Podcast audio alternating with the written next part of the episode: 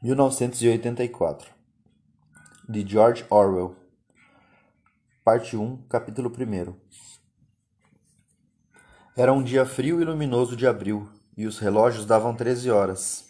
Winston Smith, queixo enfiado no peito no esforço de esquivar-se do vento cruel, passou depressa pelas portas da, de vidro das mansões Victory, mas não tão depressa que evitasse a entrada de uma lufada de poeira arenosa junto com ele. O vestíbulo cheirava a repolho cozido e a velhos capachos de pano trançado. Numa das extremidades, um pôster colorido, grande demais para ambientes fechados, estava pregado na parede. Mostrava simplesmente um rosto enorme, com mais de um metro de largura. O rosto de um homem de uns quarenta e cinco anos, de bigodão preto e feições rudemente agradáveis. Winston avançou para a escada. Não adiantava tentar o elevador. Mesmo quando tudo ia bem, era raro que funcionasse, e agora a eletricidade permanecia cortada enquanto houvesse luz natural. Era parte do esforço de economia durante os preparativos para a Semana do Ódio. O apartamento ficava no sétimo andar e Winston, com seus 39 anos e sua úlcera varicosa acima do tornozelo direito, subiu devagar, parando para descansar várias vezes durante o trajeto. Em todos os patamares, diante da porta do elevador, o pôster com o rosto enorme fitava-o da parede. Era uma dessas pinturas realizadas de modo a que os olhos o acompanhem sempre que você se move.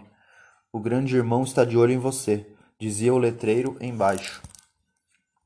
No interior do apartamento, uma voz agradável lia alto uma relação de cifras que, de alguma forma, dizia respeito à produção de ferro gusa. A voz saía de uma placa oblonga de metal semelhante a um espelho fosco, integrada à superfície da parede direita. Winston girou um interruptor e a voz diminuiu um pouco, embora as palavras continuassem inteligíveis.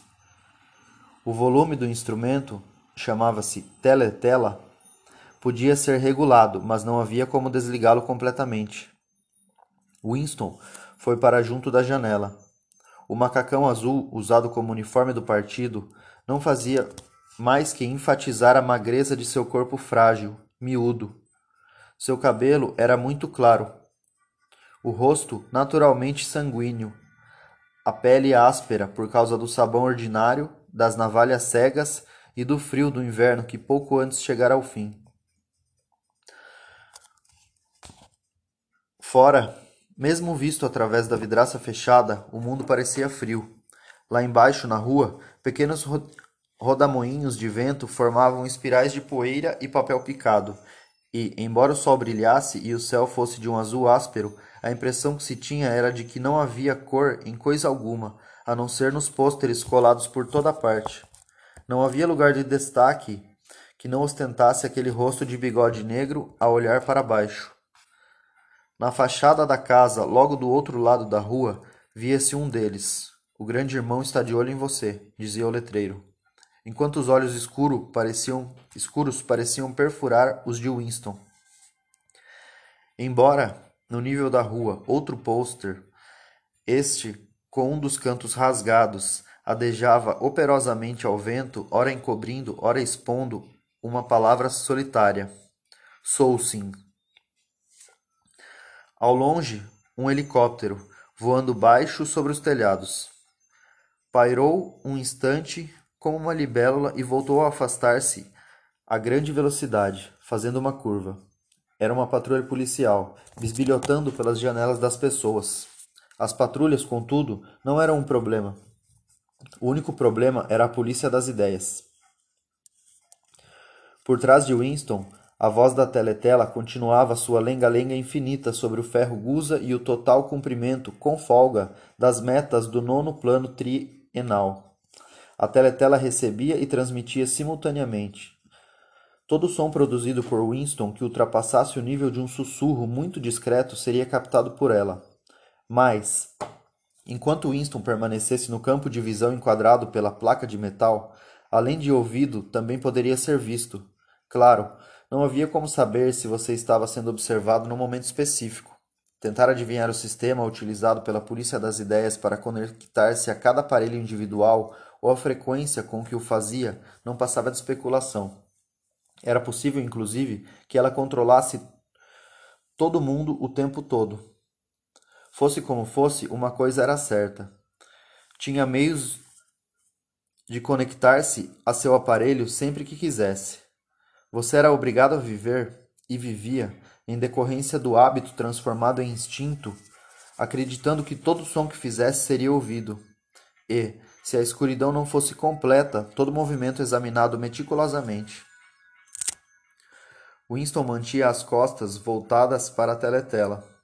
Era mais seguro. Contudo, como sabia muito bem, mesmo as costas de uma pessoa podem ser reveladoras.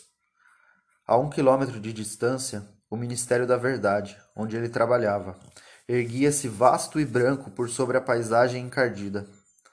Aquela, pensou com uma espécie de contrariedade difusa, aquela Londres, principal cidade da faixa aérea 1, terceira mais populosa das províncias da Oceania.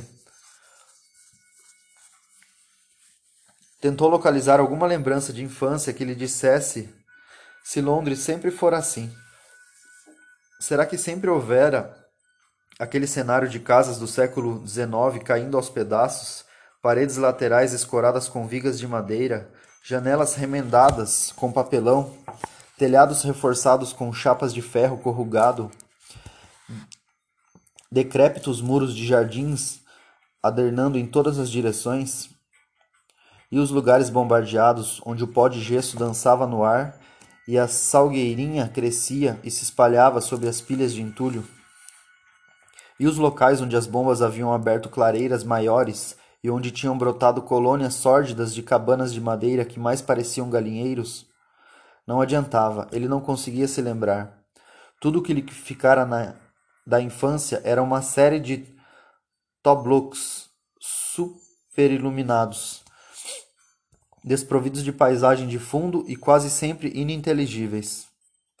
O Ministério da Verdade, Miniver em Nova Fala, Nova Fala era o idioma oficial da Oceania.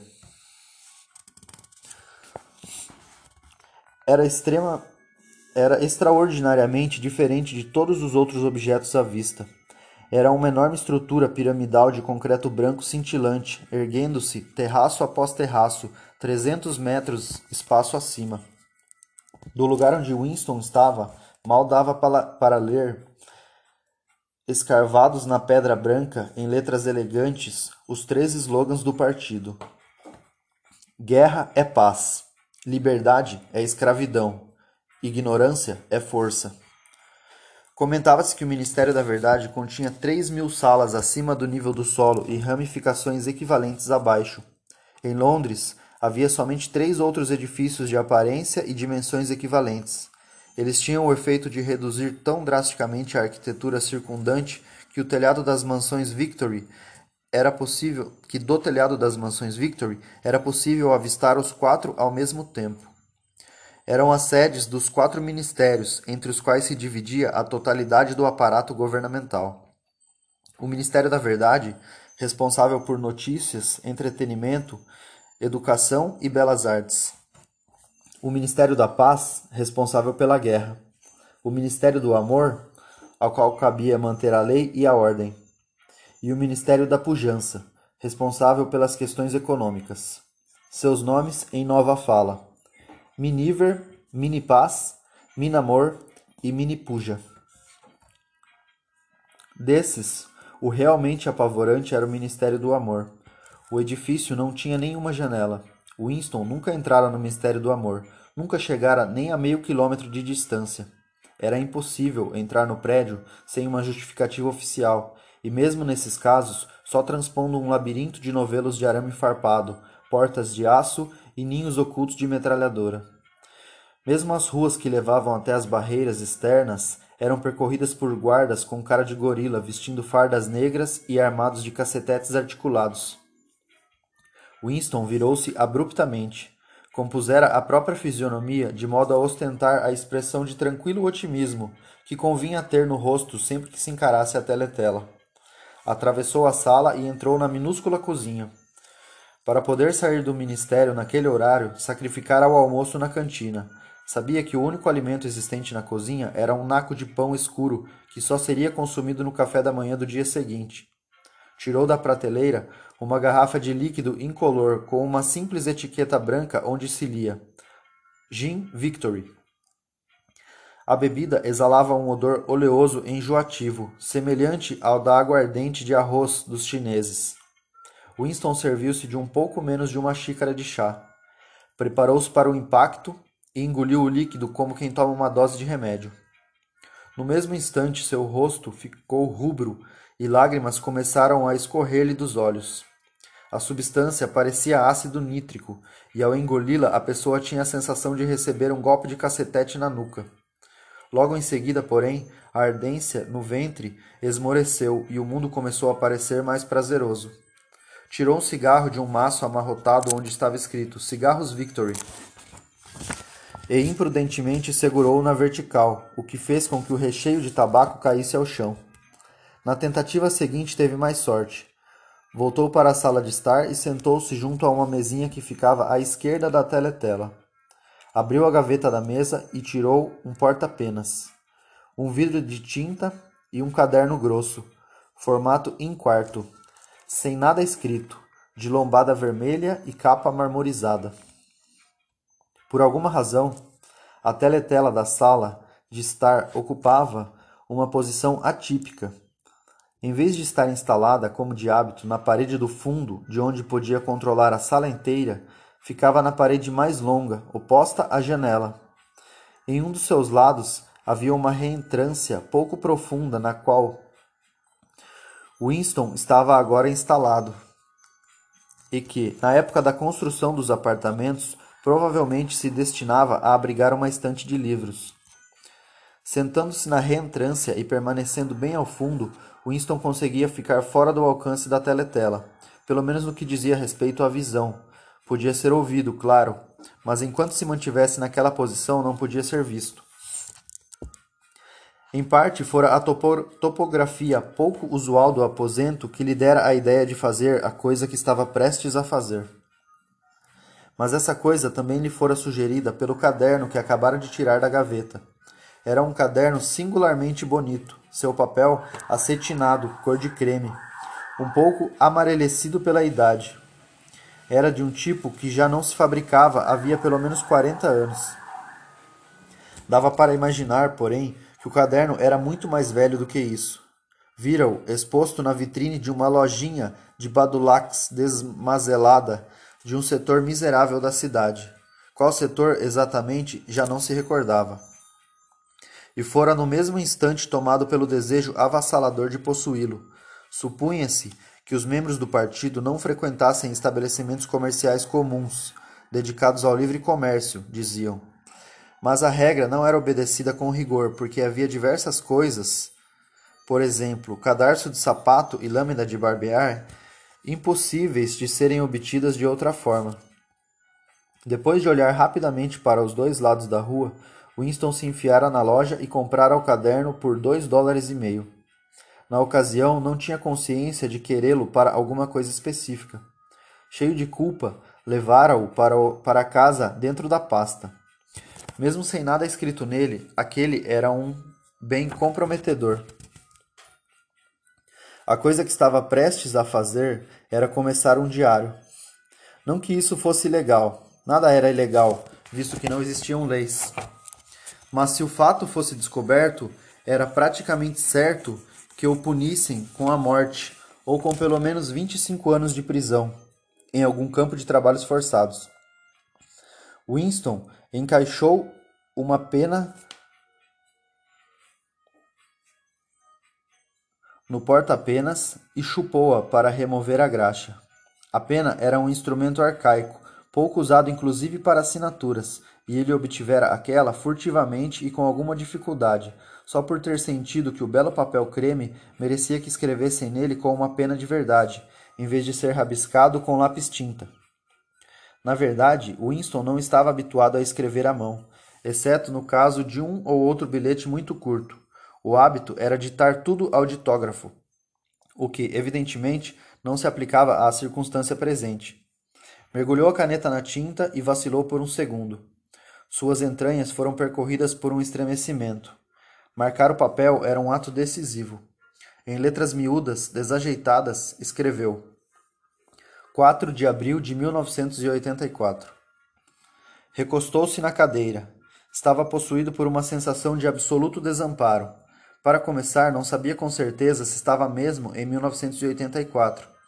Devia ser por aí, visto que estava seguro de ter 39 anos e acreditava ter nascido em 1944 ou 1945. Mas nos tempos que corriam era impossível precisar uma data sem uma margem de erro de um ou dois anos. Para quem ocorreu-lhe perguntar se de repente estava escrevendo aquele diário?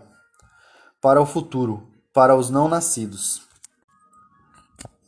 Sua mente deu voltas por um momento em torno da data duvidosa na página. Depois, com um solavanco, colidiu com um termo em nova fala.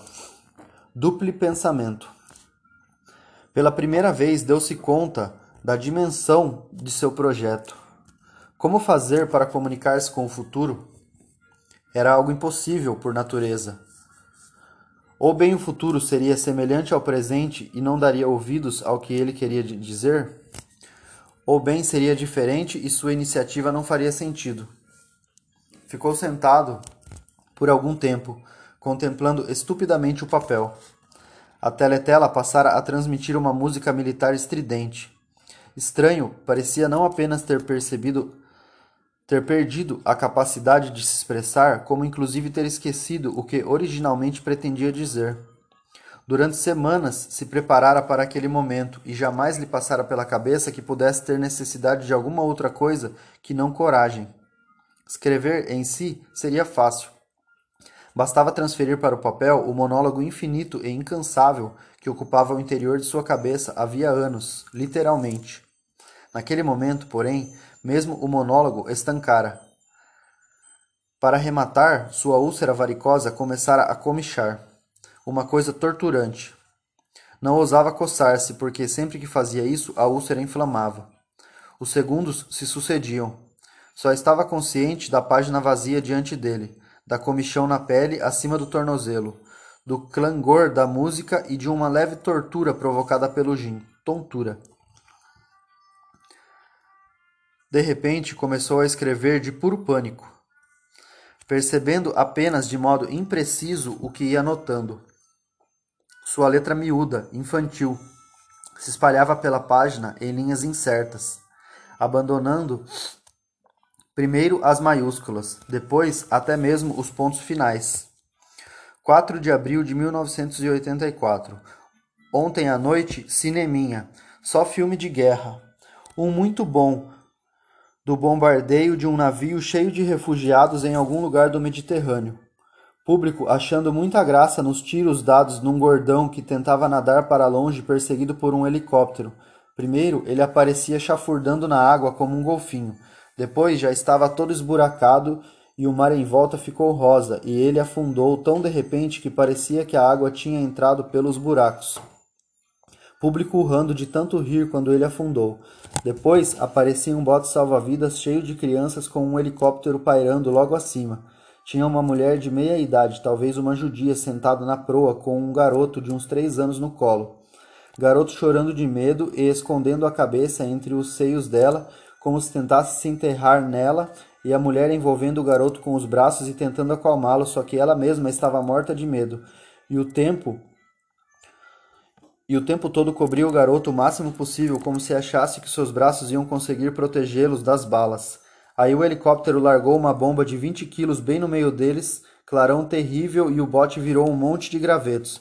Depois uma tomada sensacional de um braço de criança subindo pelo ar, um helicóptero com uma câmera no nariz deve ter acompanhado o braço subindo e muita gente aplaudiu nos assentos do partido, mas uma mulher sentada no meio dos proletas de repente começou a criar caso e a gritar que eles não tinham nada que mostrar aquilo na frente das crianças. Não deviam, não era direito, não na frente das crianças, não era, até que a polícia botou ela para fora, achou que não aconteceu nada com ela. Acho. Ninguém dá a mínima para o que os proletas falam, típica reação de proleta. Eles nunca. Winston parou de escrever. em parte porque estava com cãibra. Não sabia o que o levara a derramar aquela torrente de idiotices. Mas o estranho era que, enquanto ele fazia aquilo, uma lembrança completamente diferente se definira em sua mente, a tal ponto que quase decidira registrá-la.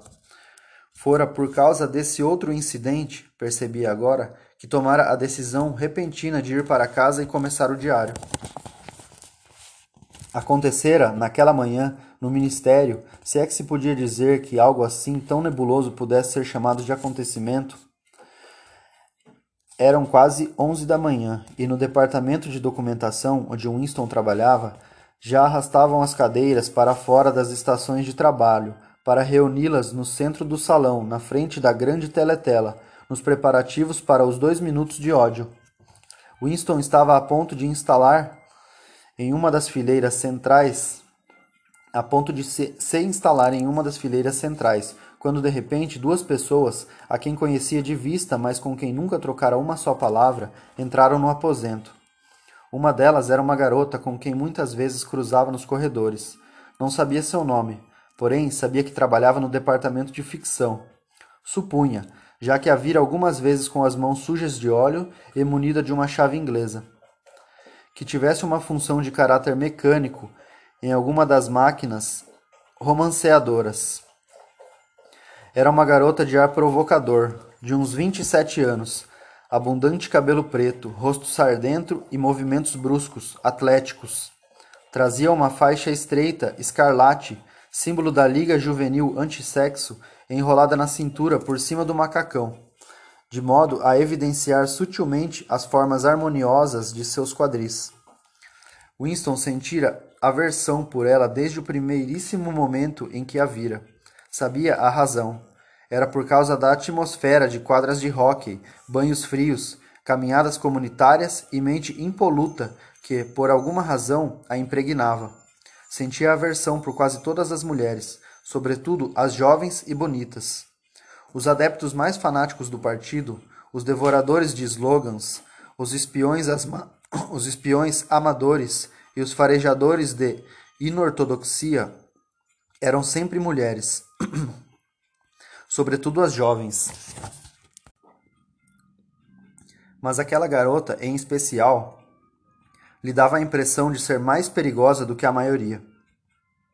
Numa ocasião em que os dois haviam se cruzado no corredor, ela lhe dirigira um rápido olhar enviesado que parecera perfurar seu corpo e por um instante o deixara tomado do mais profundo horror. Passara-lhe pela cabeça, inclusive, que ela devia ser uma agente da polícia das ideias. Isso, na verdade, era muito improvável. Mesmo assim, ele continuava a sentir um desconforto esquisito, uma mistura de medo e hostilidade, sempre que ela estava por perto. A outra pessoa era um homem chamado O'Brien, membro do núcleo do partido e ocupante de um cargo tão importante e remoto que Winston fazia apenas uma vaga ideia de qual fosse sua natureza. Por um momento, ao ver o macacão negro de um membro do núcleo do partido se aproximar, o grupo de pessoas que cercavam as cadeiras ficou em silêncio. O'Brien era um homem grande, corpulento, de pescoço grosso e rosto rude, jocoso, brutal. A despeito da aparência imponente, seu estilo não era desprovido de sedução. Tinha um jeito de reposicionar o óculos no alto do nariz que era curiosamente desarmante, de um modo impossível de definir curiosamente civilizado. Era um gesto que, caso ainda não fosse possível alguém pensar nestes termos, talvez lembrasse um nobre inglês do século XVIII, oferecendo a caixa de rapé. Winston cruzara O'Brien umas uma dúzia de vezes, talvez, ao longo de um número quase igual de anos. Sentia-se intensamente atraído por ele e não apenas porque o contraste entre seus modos educados e seu físico de combatente de elite o intrigasse. Era muito mais em razão de uma crença secreta. Talvez nem chegasse a ser uma crença, talvez fosse apenas uma esperança. A de que a ortodoxia política de O'Brien não era impecável. E, de novo, talvez não fosse nem inortodoxia o que estava escrito naquele rosto mas tão só inteligência. Por isso, ou por aquilo, O'Brien parecia ser uma pessoa com quem se podia conversar, se por acaso fosse possível lograr a teletela e ficar a sós com ele. Winston nunca fizera o menor esforço para tirar sua dúvida a limpo. Na verdade, não havia como fazê-lo. Naquele momento, O'Brien dirigiu os olhos para o relógio de pulso. Viu que já eram quase onze horas e, óbvio, resolveu ficar no departamento de documentação até o término dos dois minutos de ódio. Ocupou um assento na mesma fileira em que estava Winston, a dois lugares de distância. Uma mulher franzina, de cabelo ruivo, que trabalhava no cubículo vizinho ao de Winston, estava sentado entre os dois. A garota de cabelo escuro estava logo atrás.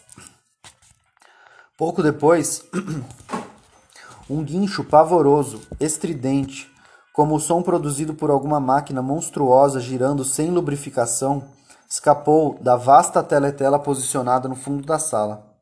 Era um barulho que mexia com os nervos da pessoa e arrepiava os cabelos da nuca. O ódio havia começado. Como de costume, o rosto de Emanuel Goldstein, o inimigo do povo, surgira na tela. Ouviram-se assobios em vários pontos da plateia. A mulher ruiva e franzina soltou um guincho em que medo e repugnância se fundiam. Goldstein era o renegado e apóstata que um dia, muito tempo antes, quanto tempo exatamente era coisa que ninguém se lembrava, fora uma das figuras destacadas do partido, quase tão importante quanto o próprio grande irmão, e que depois se entregara a atividades contra-revolucionárias. Fora condenado à morte e em seguida fugira misteriosamente e sumira do mapa. A programação de dois minutos de ódio variava todos os dias, mas o principal personagem era sempre Goldstein. Ele era o traidor original, o primeiro conspurcador da pureza do partido. Todos os crimes subsequentes contra o partido, todas as perfídias, sabotagens, heresias e todos os desvios eram resultado direto de sua pregação. Desta ou daquela maneira, ele continuava vivo e maquinando seus conluios. Talvez em algum lugar do outro lado do mar, talvez até sob a proteção de seus benfeitores estrangeiros. Era o que se dizia ocasionalmente.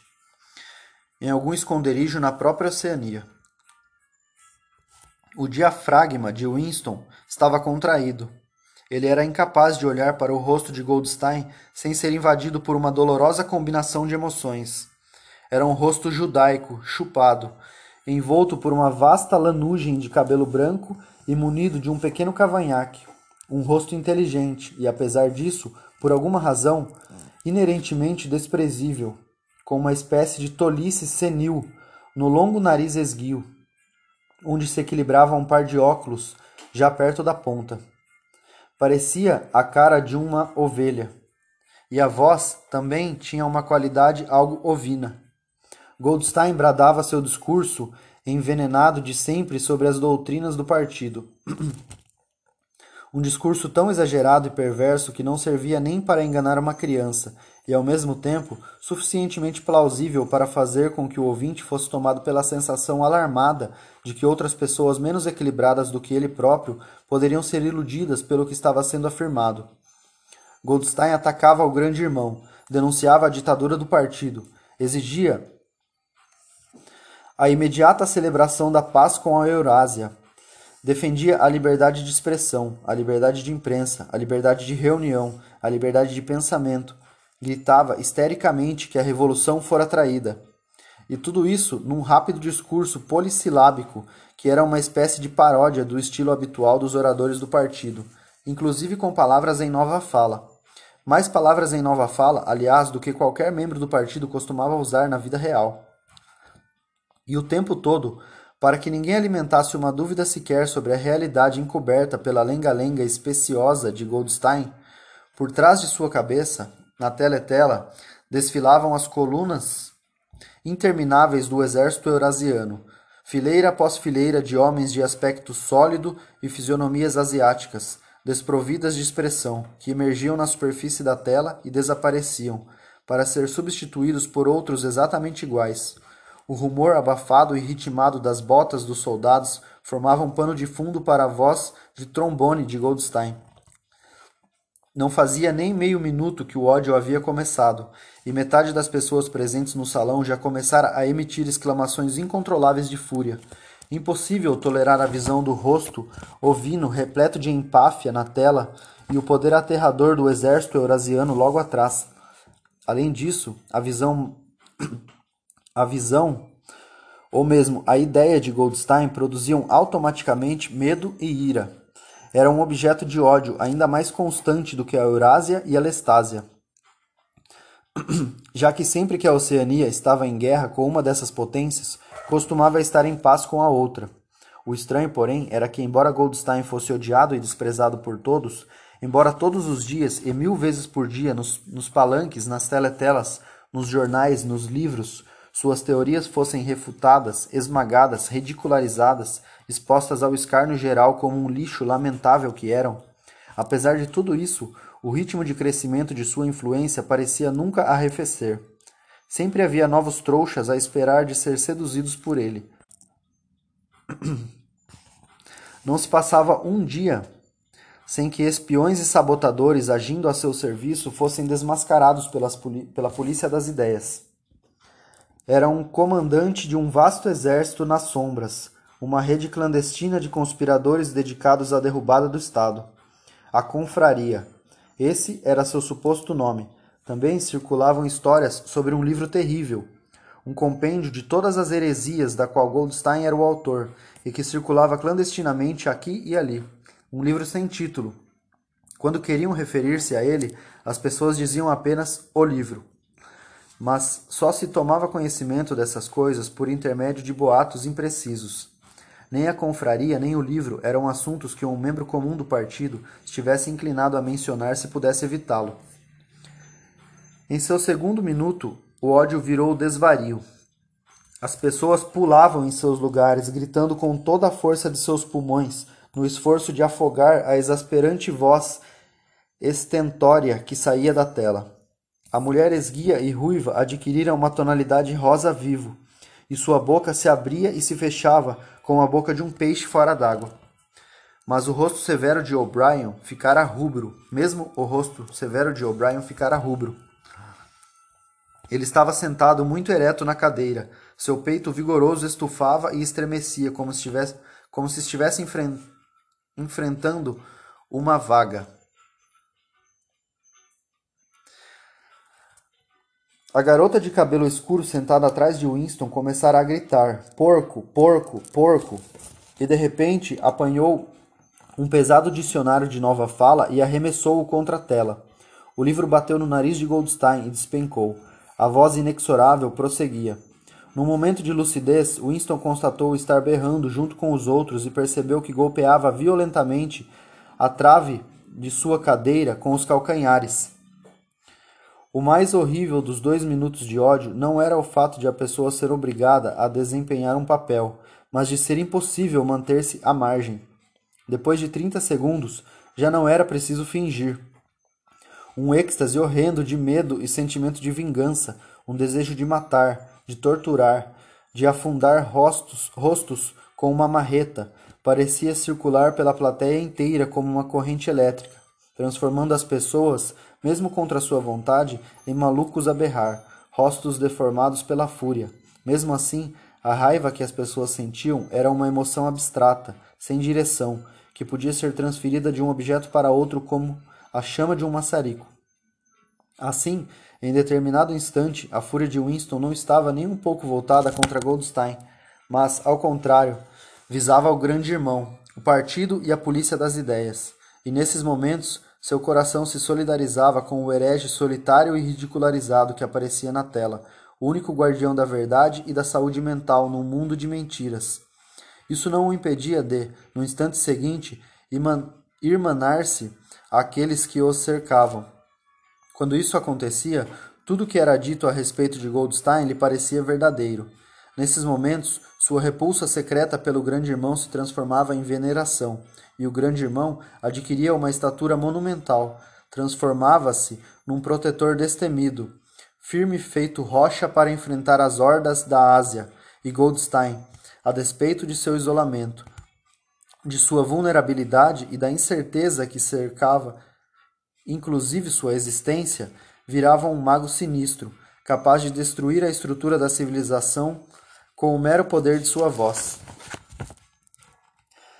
Em algumas ocasiões chegava a ser possível alterar o objeto do próprio ódio por meio de ato voluntário.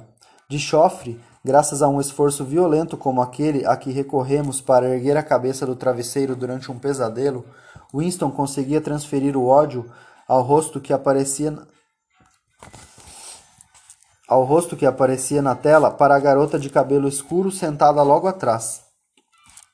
Alucinações vívidas, belas, passavam-lhe pela mente. Haveria de golpeá-la até a morte com um cacetete de borracha.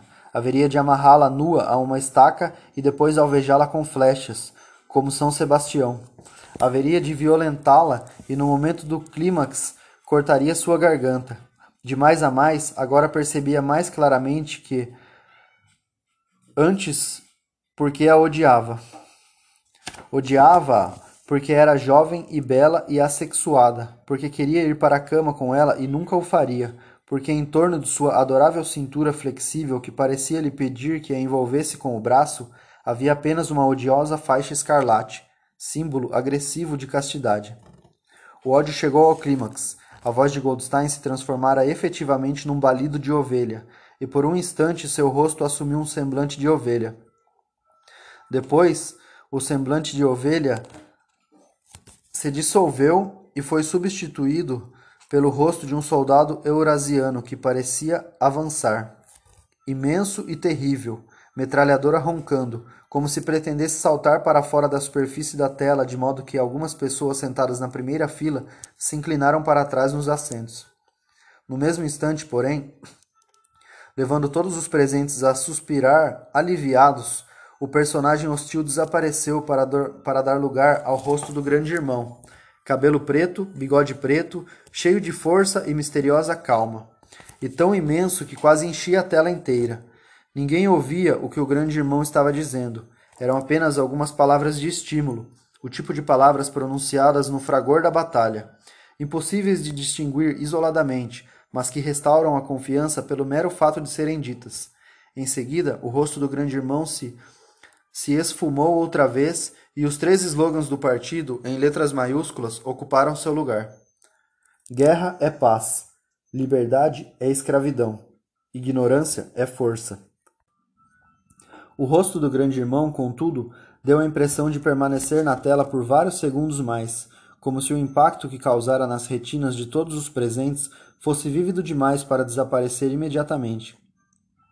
A mulher, esguia e ruiva, se jogara para frente, apoiando-se no encosto da cadeira diante dela. Com um murmúrio trêmulo que parecia dizer: Meu Salvador, estendeu os braços para a tela. Em seguida, afundou o rosto nas mãos. Era visível que fazia uma oração. Nesse momento, todo o grupo ali presente prorrompeu num canto grave, lento, ritmado, em que entoava: I, G, I, G, I, uma e outra vez, muito devagar, com uma longa pausa entre o G e o I. Um som grave, em surdina, às vezes curiosamente feroz, em cujo segundo plano parecia ouvir-se o ruído de pés descalços golpeando o chão e, a latejar, e o latejar de tantãs. Aquilo continuou por uns trinta segundos, Tra Tratava-se de um refrão ouvido com frequência em momentos de emoção avassaladora. Em parte, era uma espécie de hino à sabedoria e à majestade do grande irmão. Mas antes de mais nada, era um ato de auto-hipnose, um embotamento voluntário da consciência por intermédio de um ruído rítmico. Winston teve a sensação de gelar por dentro.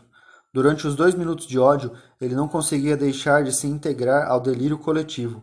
Porém, aquela entonação sobre-humana de G, I, G, I, sempre o deixava horrorizado. Claro que cantava com os outros, impossível não fazê-lo, dissimular os próprios sentimentos, manter a expressão do rosto sob controle, fazer o que os outros fazem. Tudo reações instintivas. Mas houve um espaço de uns dois segundos durante o qual a expressão de seus olhos talvez o tivesse traído. E foi exatamente nesse instante que a coisa significativa aconteceu, se é que de fato aconteceu. Por um instante, seus olhos se encontraram com os de O'Brien. O'Brien se erguera de seu assento, tirara os óculos e estava recolocando-os no nariz naquele seu gesto característico. Mas houve uma fração de segundo em que os olhos dos dois se encontraram. Enquanto isso acontecia, Winston compreendeu. Sim, compreendeu. Que O'Brien pensava o mesmo que ele. Uma mensagem inequívoca fora transmitida. Era como se as duas mentes, de Winston e de O'Brien, tivessem se aberto e os pensamentos fluídos de uma para outra através dos olhos. Estou com você. O'Brien parecia estar dizendo: Sei exatamente o que está sentindo. Sei tudo sobre seu desprezo, seu ódio, seu asco. Mas não se preocupe, estou com você. Em seguida, o clarão de entendimento se dissipou e o rosto de O'Brien voltou a ser tão impenetrável quanto os de todos os outros. Isso fora tudo, e ele já não estava seguro quanto ao que acontecera. Incidentes como aquele nunca tinham sequelas.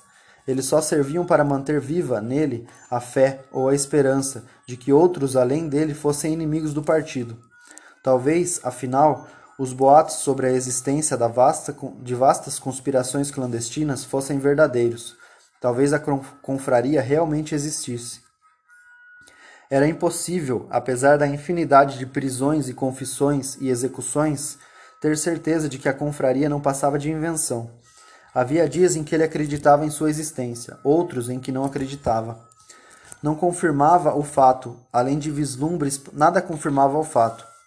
Além de vislumbres passageiros que talvez significassem alguma coisa, talvez não significassem nada. Fragmentos de conversas ouvidos de uma forma difusa, rabiscos poucos legíveis nas paredes dos lavatórios. Uma vez, inclusive, ao presenciar o encontro de dois estranhos, um mínimo movimento de mãos que lhe parecera um sinal de reconhecimento. Tudo não passava de hipótese, muito provavelmente imaginara aquilo. Voltara para sua estação de trabalho sem tornar a olhar para O'Brien. A ideia de levar adiante aquele contato passageiro nem lhe passou pela cabeça. Teria sido perigoso ao extremo, mesmo que soubesse como agir para fazê-lo. Por um segundo, Dois segundos, ele e O'Brien haviam trocado um olhar equívoco e ponto final. Mas mesmo isso era um acontecimento memorável na solidão cerrada em que eram obrigados a viver. Winston saiu de seu torpor e endireitou o corpo na cadeira. Soltou um arroto. O gin em seu estômago começava a subir. Seus olhos voltaram a fitar a página. Constatou que durante o tempo em que ficara ali sentado sentindo desamparo, sentindo-se desamparado, continuara a escrever, como numa ação automática, e já não era a letra retraída e desajeitada de antes.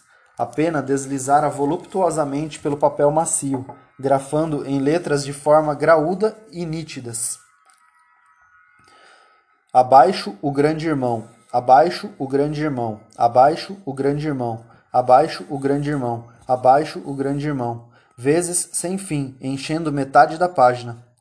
Não conseguiu evitar uma fisgada de pânico, um absurdo, já que escrever aquelas palavras específicas não era mais perigoso do que o ato inicial de começar um diário. Por um momento, porém, teve a tentação de arrancar as páginas inutilizadas e deixar todo o projeto de lado. Não o fez, porém, porque sabia que era inútil. O fato de escrever ou deixar de escrever abaixo o grande irmão era irrelevante. Não fazia a menor diferença levar o diário adiante ou não. De toda maneira, a polícia das ideias haveria de apanhá-lo. Cometera e teria cometido, mesmo que jamais houvesse aproximado a pena do papel, o crime essencial que englobava todos os outros. Pensamento-crime, eles o chamavam. O pensamento-crime não era uma coisa que se pudesse disfarçar para sempre.